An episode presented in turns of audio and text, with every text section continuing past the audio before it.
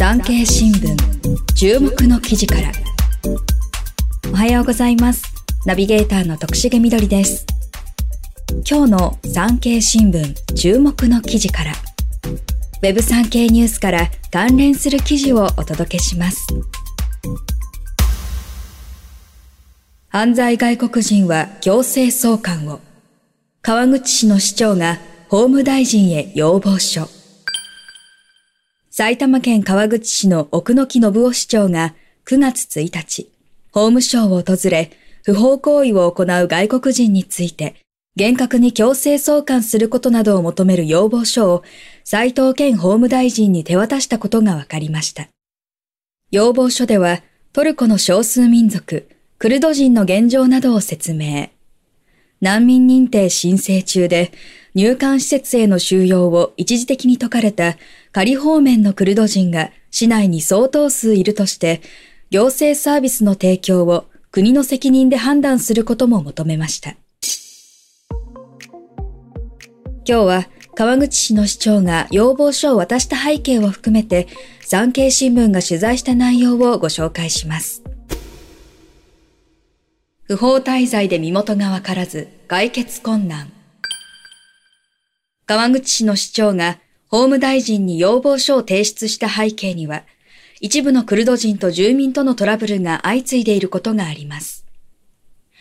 彼らの一部は難民認定申請中で、住民票もない不法滞在の状態です。このため身元がわかりづらく、トラブルの解決が困難になっています。警察の介入も難しく、住民が泣き寝入りするケースも目立つようです。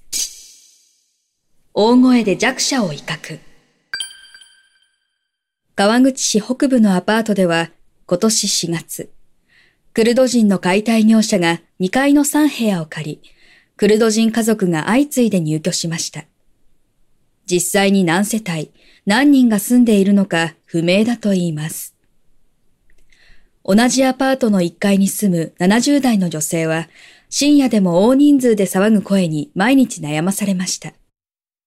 たまりかねて警察を呼ぶと、男性から日本語で、ババア、出てけ。あなたが出てけば私が入る。もっと騒いでやる。と威嚇されたと言います。女性の親族は、警察はすぐ来てくれるが、民事のためか翻訳機で注意するくらい。誰が住んでいるか不明なのがなおさら怖い。同居する姉は障害者で精神的にも不安定になった。と話しています。川口市や市議会議員も仲裁に入りましたが、解決のめどは立っていません。地元の不動産業者によると、契約上は正規の在留許可を持つ外国人の名義でも、実際に入居する人が別人だというケースは後を絶たないようです。さらに、外国人が住むのは古くて安い物件が多く、生活保護受給者など日本人の弱者が追い詰められてしまうとも説明します。法的措置を講じても効果なし。川口市は人口およそ60万人のうち外国人が6.5%を占め、トルコ国籍も国内最多のおよそ1200人。その多くがクルド人とみられますが、実際には2000人以上とも言われます。ある50代男性は、クルド人の解体業者に農地を貸しました。令和元年のことで契約は3年。しかし、賃料はほとんど支払われませんでした。昨年には畳の野焼きなどが原因とみられる火災が2度発生し、警察官が事情を聞こうとしても、暖を取っていただけ、と拒否されたといいます。さらに、地中に廃材などが無断で埋められていたことも判明し、農地の明け渡しを求め、埼玉地裁支部に仮処分を申し立てました。しかし、貸した解体業者は話し合いの場に来ず、すでに別の場所へ移っていました。業者のトラックは現在も農地の脇に放置されたままです。言葉の壁はもちろんだが、姿さえ表さなくなると泣き寝入りするしかない、と農地を貸した男性は嘆きます。バカか。在留カードなんか見せないよ。川口市内の60代男性は半年前、自宅に乗用車が突っ込み、塀が大破しました。隣の集合住宅に住むクルド人たちが代わる代わる使っていた車でした。しかし、警察に届けても運転者を特定できないと言われ、捜査はうやむやになりました。警察の調べによると、車の名義は宇都宮市の女性でしたが、名義変更しないまま千葉県の人物に売られ、さらに外国籍の人物に転売されていたそうです。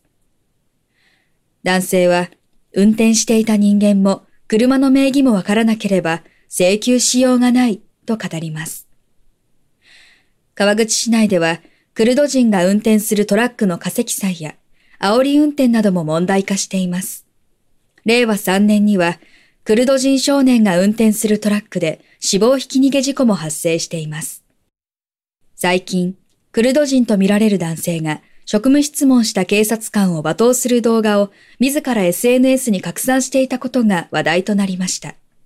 低姿勢の警察官に対し、男性は威嚇するように日本語で叫んでいますが、謙虚に至ることはなかったと言います。叫んでいたのは次のような内容です。バカか。在留カードなんか見せないよ。持ってるけど、見せないって決めてるよ。知るか。以上、産経新聞注目の記事からご紹介しました。関連記事は Web 産経ニュースでお読みいただけます。